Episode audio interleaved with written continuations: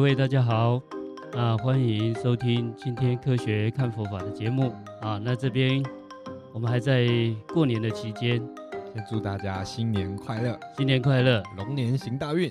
啊，龙年行大运。啊，祝大家新春吉祥。那我们在过年的大年初六啊，在国际上，在我们还在度年假，刚刚开工的那一天，发生了一个很可怕的事情。发生了一个很 很大的事情啊，那可能大家以为我们要谈战争的事情啊，不是啊，我们会谈一个很重要的科技革命的事情。它其实某种程度上也是科技战争了，哎，也可以从这个角度看，将来是一个很大的竞争的一个环境或状况。没错，那。是什么呢？二零二四年的二月十五号啊，美国有一家 Open AI 这个科技公司啊，他宣布了一个最新的技术。这个技术是用文本产生视频啊，就是我们只要用文字啊，它这样的一个描述啊，这个人工智能它就帮我们会制作影片。是的啊，这个叫做 Sora 啊，Sora 这个名称啊，是它这一个人工智能。名称哈，源自于日文的这个 Sora，就是空哦，空性的空，天空的空。Open AI 这家公司就是当初发明 Chat GPT 的公司，对不对？哎，是的，呃，就是很有名 Chat GPT 由这个 Open AI 所开发的。我这边帮一般观众补充一下，就是这个 Sora 它为什么这么的革新，以及很多人甚至称为这是一个科技革命。嗯，如果您有机会看到 Sora 官网啊、呃、发布的一些影片，它有公布一些他们使用这个文本生成的影片，它的样片长什么样子。那我自己本身是影像工作者嘛，我是开媒体公司，所以我们是靠拍影片为生的。看到这个内容真的是让我们非常的紧张，就是会甚至好几度我们怀疑它根本就是它就是实际拿。高级的电影相机拍的，或者是它可以模拟，比如说 GoPro 的视角啊，呃，空拍机的视角，那个画面无耻之逼真。是的。然后你你如果没有人跟你讲说，哦，这个这个是是 AI AI 做的，做你不仔细去那种就是纠错的话，你几乎看不出来。对，看起来像一个专业影视公司所制作的，包括特效。没错。啊，他公布的几个影片。啊，印象蛮深刻的啊，包括有那个三只小狗在雪地里面，嗯，在嬉戏游玩。小狗它的那个毛发啊，如果我们用三 D 建模，对，通常是一根一根画的，对对对对。哎，它竟然只要靠一些静态的相片啊，让他学习以后，你只要用文本的方式，你只要描述啊，比如说你请他做一个影片啊，是有什么的什么样的小狗。啊，比如说有三只这个拉布拉多犬啊，在雪地里游玩，对，它就可以用人工来生成，而且都不用这种特效建模。呃，如果没看过那个样片的观众，可能没办法想象。我这样来叙述哦，你们看过电影？有没有看过一些电影是呃，比如说动物在雪地里面呃走的那个，可能每一个雪啊，它有点融啊，有点反射反光啊，然后跟毛发之间的那种。呃，融合的感觉，它是真的让你觉得眼前就真的是三只小狗在一个雪白的这个雪地里面翻滚，完全不会让你觉得它是一个 AI 生成。你可以理解为一个精度极高的动画嘛，毕竟它也是一格一格自己生成出来，它不是实际的光学记录的结果。诶，这个真的是你会就认真懂行的人，不管是做 3D 工程的人，还是做影像的，会觉得。怎么好像现在革新的那个进步跳的有点有点太快了？对，他好像略过了中间那种过渡的。去年可能还还还让人觉得差距很大，今年就直接一个越过了那个技术非常大的一个跳跃，很可怕，真的很可怕。呃，我们如果用传统的方式，像这个毛发，它的柔顺感，它的光影啊，呃，这个对不管是动画也好。啊，对这个影视影片那个制作来讲，都是非常困难的。没错，没错。那这个以往都要啊，要花费大量的这个财力跟人力物力。嗯。呃、啊，现在竟然只要用文本，它就可以生成。啊，另外一个影片我也觉得非常的啊非常下课的是，他在那个咖啡里面，两只帆船，这个古代战战舰哈，在在作战。那它不是一般的海浪，它是那个在咖啡啊咖啡那个液体，好像咖啡的大海里面。那它这个要模拟那个海浪水的那种那个运动变化，对。那这个以前在三 D 建模，那个水都要用颗粒的方式，一颗一颗才能够表现啊那个水的流动性，还有那个浪花的起伏。是是，而且它竟然可以表现那个咖啡那种浓稠的感觉。啊，这个真的很厉害哦！大家有有看过那个《阿凡达》第二集《水之道》，它里面的那个水基本上全部都是 CG 特效。是，那您他们你们可以这样理解。呃，这个顶尖的世界级的团队，他们做这个水，他们花了四年的时间才把这些水的动画全部完成。但是如果照现在这个 AI 的技术，可能啊，那个创作的时间真的是大幅的降低，因为它的生成逻辑跟 CG 的生成的方式是不一样，它不需要从头去建模，它是完全是靠 AI 的逻辑去运算出是实际这个样子，就是它 AI 的逻辑可以抓到一些我们的物理的规律。啊，比如说我们刚才讲毛发，它的光影的变化，对，还有这个水水的流动性。另外，它还展现一个无人机在古古迹上这个三 D 的穿越，没错没错。还有那个呃越野车在山里面来运行，在驾驶。那照这个以前的 CG 动画都要有一些三 D 建模，它既然能够跳跃出说需要三 D 建模。他们现在没有具体公布他的技术到底是怎么做的。我我看有些人在猜啦，就是他他就是以前是看图片嘛，那现在就是让他看超级巨量的影片，是，然后等于说他的资料库的这个广度加深，那可能在呃计算的技术又革新的时候，他就是完全靠一个新型的呃完全是图像的逻辑在做这些影像的生成。可能之后要等他们内部公开，我们才知道它具体原理是什么。是的啊，因为当时那个生成式的 ChatGPT 啊，它是一个 Transformer 的技术，呃、啊，人工学习。那这个它又是另外一种技术啊，超越这种 Transformer 的技术。那这样子对我们以后的影视产业恐怕会造成非常大的冲击。是的，是的啊，现在以产量最大的大概就是短影片。啊，那以后短影片的制作，它恐怕它的成本可以降得非常低，而且可以大量的的生产。嗯嗯，那这样看起来好像很多的影视产业，呃，有会被取代的这个这种趋势。那也有另外一种讲法，其实可以运用它的生产力，说不定可以帮影视产业做加持。就是以往我们可能做很多事情，它碍于时间成本。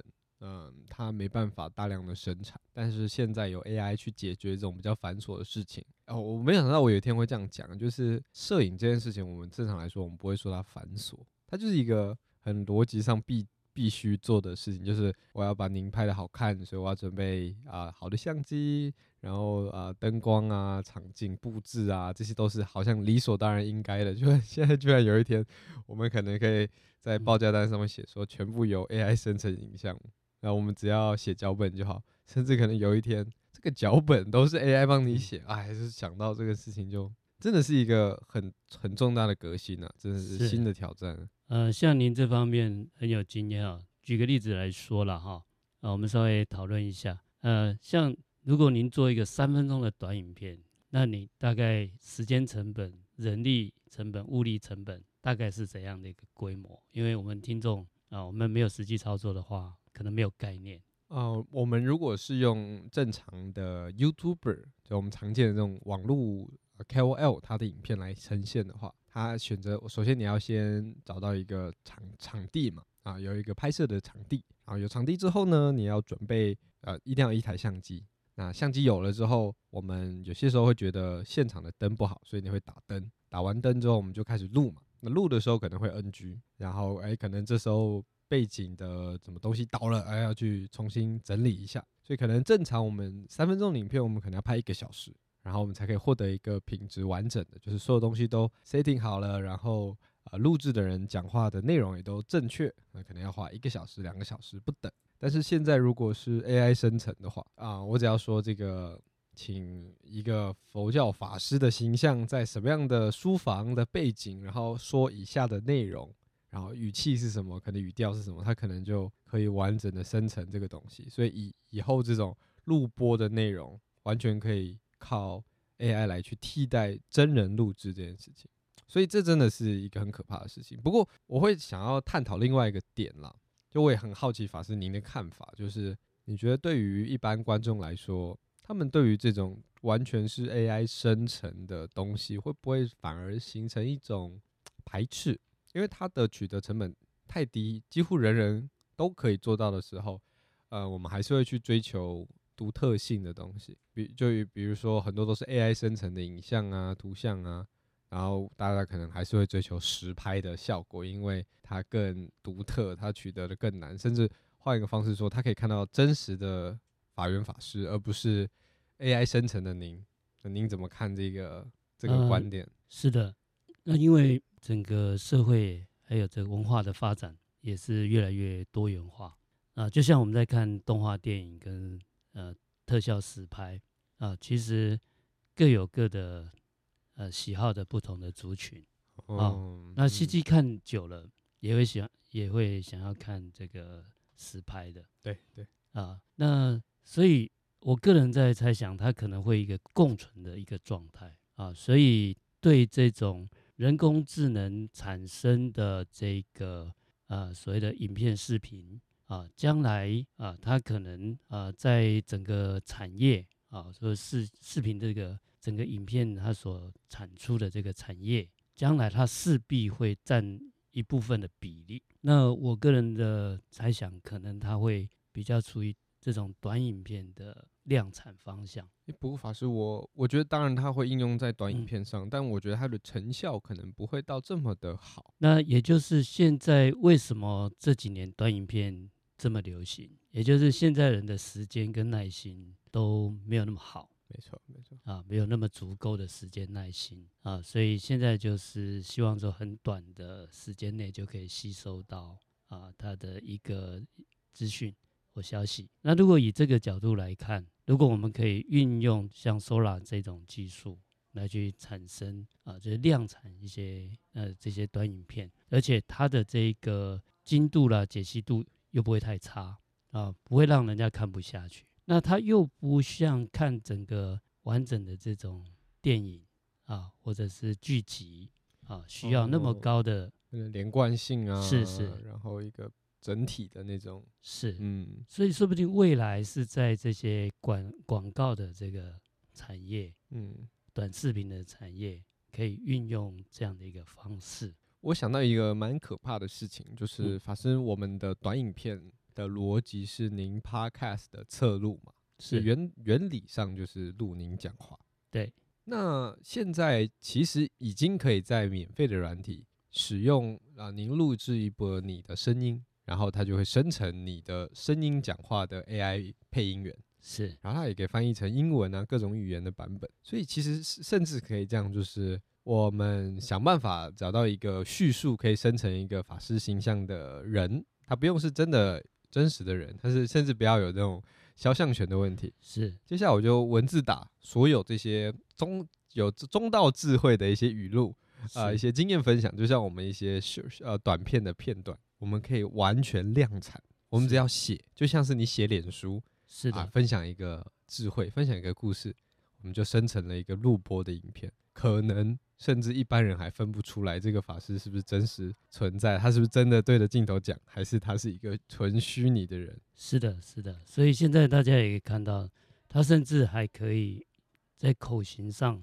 用人人工智能啊，比如说他明明是呃是中文的中文的影片。对对啊，那它可以把你的口型对到转成翻译成英文的，嗯啊，不但是出来是英文的播报，而且它的口型可以符合英文的这个口型，对对，哎，就是它也可以达到跨语的一个运用啊，所以它现在的在技术上啊，就是有多种非常多元。那像以前你要做到跨语的翻译啊，那个是影片都要重重拍。啊，但是现在同一支影片，啊，它可以帮你转成，比如说你拍中文的影片，它不但把你中文版转成英文版，而且连那个影片，你如果拍人的口型，它也是对到那个英语的口型。那其他外语也是一样的原理啊。这个以以前都是非常不容易做到，而且要做到的成本都很高啊。现在都可以在运用技术，低成本它就可以达到。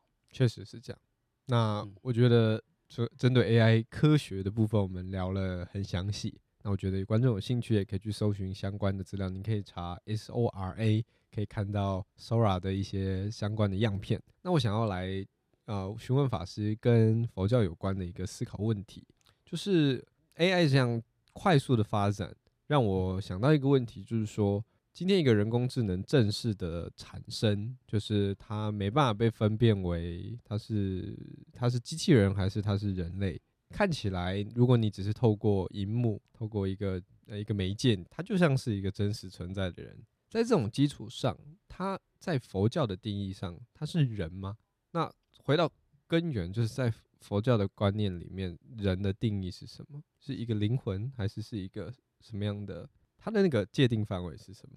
啊、呃，是啊，所以人啊，他是一个生命体的。我们讲说佛佛说讲之后，或者我们的佛教经论讲，有所谓的呃六道的生命嘛，啊，有人道、天道、阿修罗道、地狱道、恶鬼道、畜生道。嗯、那人道就是属于有人性的这一个生命体。那人工智能它也有它的一个，也有它的那个知识性。它有它的一个啊，包括接受讯息、处理讯息的这些能这些能力啊，那它基本上跟啊跟我们这些六道的生命体也有很多相近的一些所谓的意识的这些功能。可能在意识上你已经分不出来它是，哎，是它分不出来是在它表现出来的结果啊。我们讲说这个呃这个因果关系嘛，对对对，啊这个结果表现出来好像都。都差不多，但它的成因跟我们它的成因会不一样。那我想问一个问题：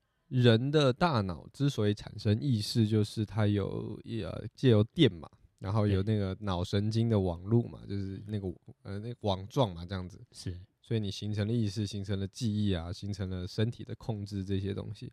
那如果我们在网络上或是在电脑，我们就是也模拟这个架构，做出电子的人脑。在这种情况产生出的意识，它何尝跟人不同？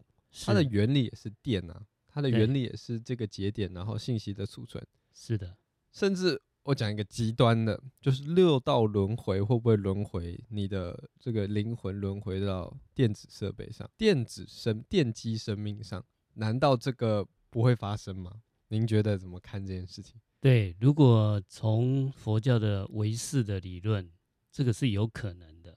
啊，不过它的这个难度会，只要形成这个生命体，还有这个生命意识的，在因上面啊，它不一样。就是像人工智能表现像人的智能，但它事实上还不是人的智能。嗯，它只是在模仿人的智能。它透过一个机器学习，或者是叫做 deep learning 深度学习的方式，在模仿人的智能，所以看出来的结果好像是。人的这个知识，人的智能，那不过它是一种模仿跟学习。那在生命体有一个比较特殊的部分，就是说啊，以人工智能跟人的智能来比，就是原创性，在音上的不同，原创性。OK，那个人工智能它不可能无中生有，它必须从有的部分去学习，然后它可以在另外的。产出所谓的创新，但是这种创新不不不会是原创。这个概念我明白，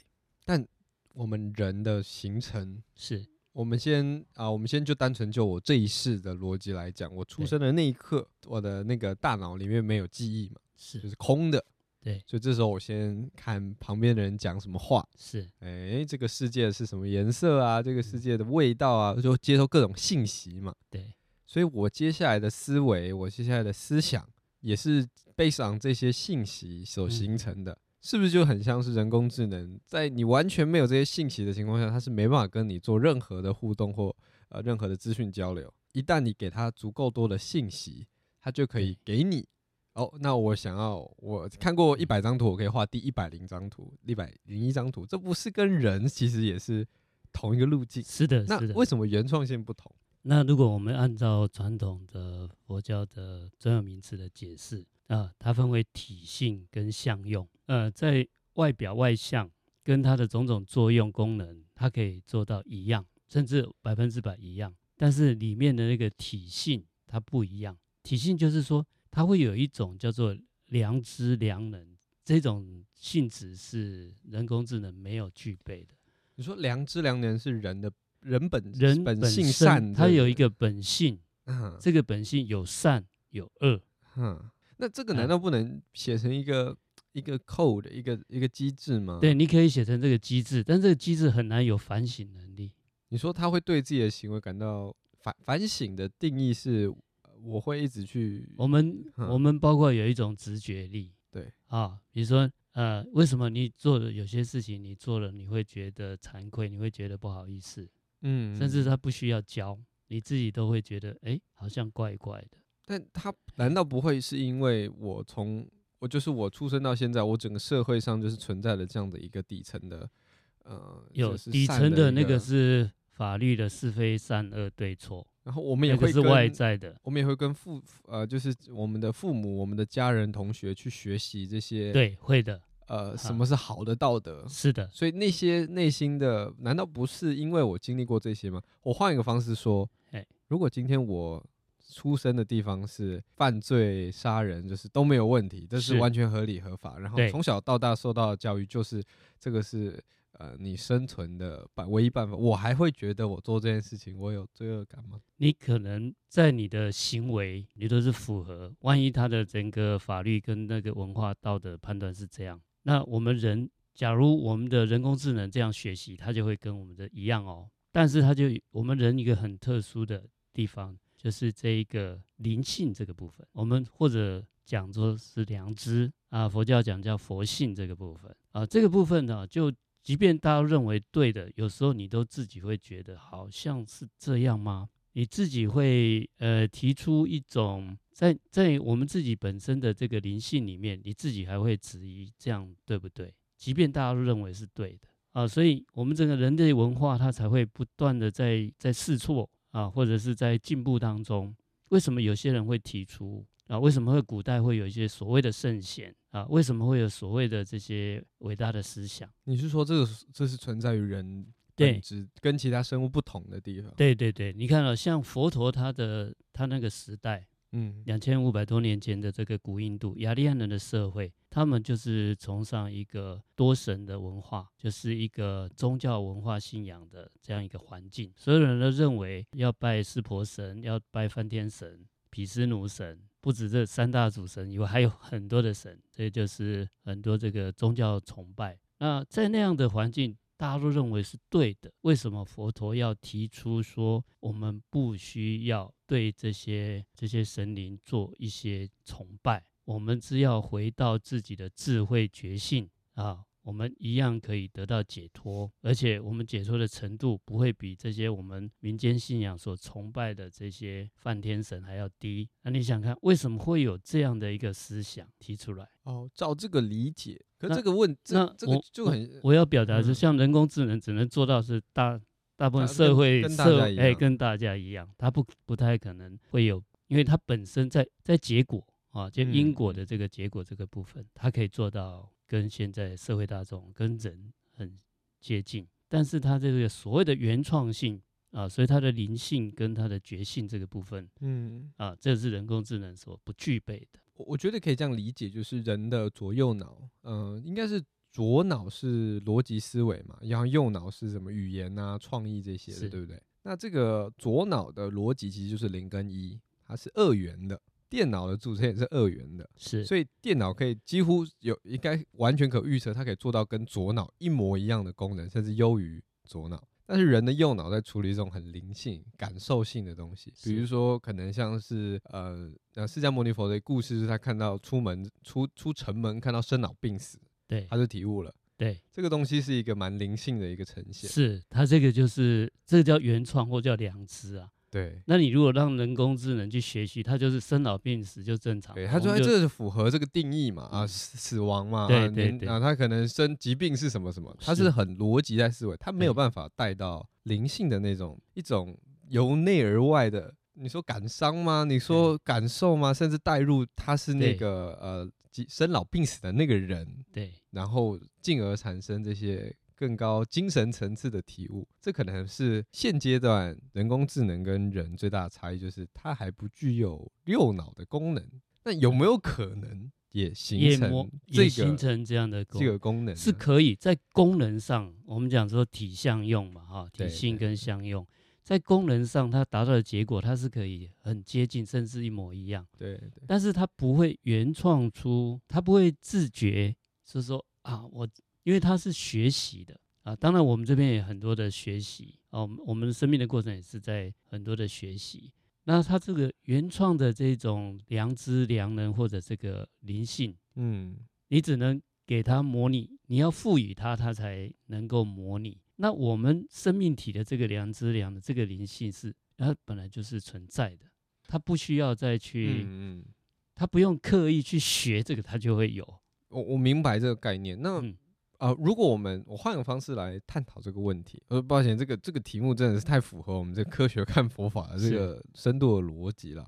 我想问一个问题，就是说我们人呐、啊，我们就讲，我们先做一个生物，我们这个 DNA，我们形成的这个躯体，它的呃，它算是一个很，你可以把它理解为一个超级精密的机器，只是它是做成这种，呃，毕竟它是肉身，非常维系而且精密的机器。对，就是你把你把机器人做到极致，你也可以做成它的组成都是什么骨头啊、人啊这些骨骼。好那你你的大脑里面的这些呃这些神经的结构啊都建制好了，它是一个人，但它它最后的那个灵魂啊，或者你说它那个意识是某一个另外一个区，它放进去，好就形成了现在的人，他才具备这些呃我们这些能力。